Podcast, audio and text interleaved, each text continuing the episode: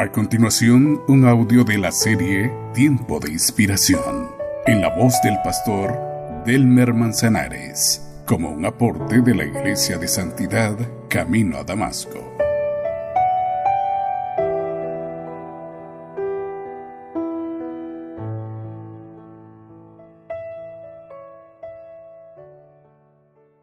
La condición espiritual de la casa. El aroma espiritual en una familia depende mucho del estado de su relación con Dios. En algunos casos resulta casi inexistente debido a la ausencia de una relación. En otros parece triste por el llanto y el lamento. Y es sumamente refrescante por el gozo que provoca su presencia. En una casa, tal estado produce un aroma espiritual diferente.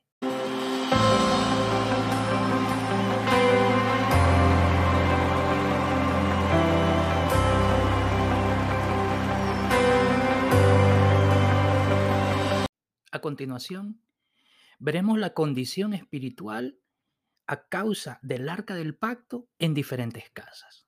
La primera, la casa de Abinadab. Después de que los filisteos devolvieron el arca, ésta terminó bajo el cuidado de Abinadab. Ahí estuvo durante 20 años. El primer libro de Samuel, capítulo 7, versículo 1, lo declara de la forma siguiente. Entonces los hombres de Kiriat Jerim fueron por el arca del Señor. La llevaron a la casa de Abinadab, que estaba en las laderas, y comisionaron a su hijo Eleazar para que se encargara de ella. Los hijos de Abinadab fueron elegidos para cuidar del arca. Eleazar, el mayor, fue designado responsable de su cuidado. Cuando David la retiró para llevarla hacia Jerusalén, Usa y Ahío, los otros hijos, guiaban la carreta en que la transportaban. Al parecer, durante su estancia, el arca en aquella casa no provocó ningún cambio en el ambiente. La condición espiritual se mantuvo a pesar de estar entre ellos dos décadas.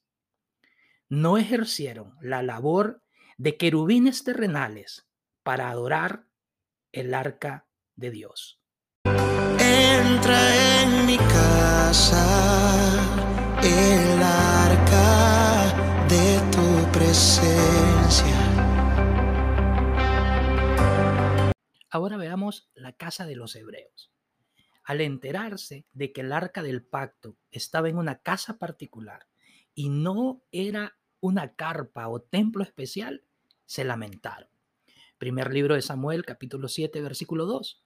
El arca permaneció en Kiriat Jerim mucho tiempo, 20 años en total. Durante ese tiempo todos los israelitas se lamentaron porque parecía que el Señor los había abandonado. Durante todo el tiempo que el arca permaneció en casa de Abinadab, los hebreos no hicieron nada más que lamentar lo inadecuado que resultaba a nivel espiritual que el arca de la presencia del Señor estuviera en una casa. Todo ese periodo hubo silencio de Dios. Mientras su pueblo escogido no le buscó ni adoró, él tampoco se reveló ni comunicó más con ellos. Su frialdad espiritual era notoria.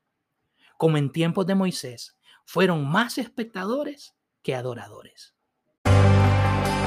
Así como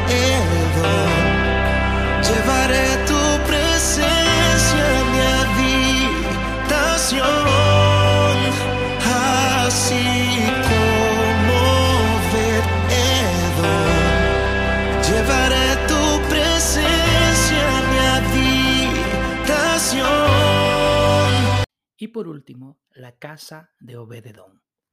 Ante lo sucedido con Usa, David tuvo temor de llevar el arca hasta Jerusalén. Optó por dejarla en el camino, en casa de un hombre llamado Obededón. Segundo libro de Samuel, capítulo 6, versículos 10 al 12.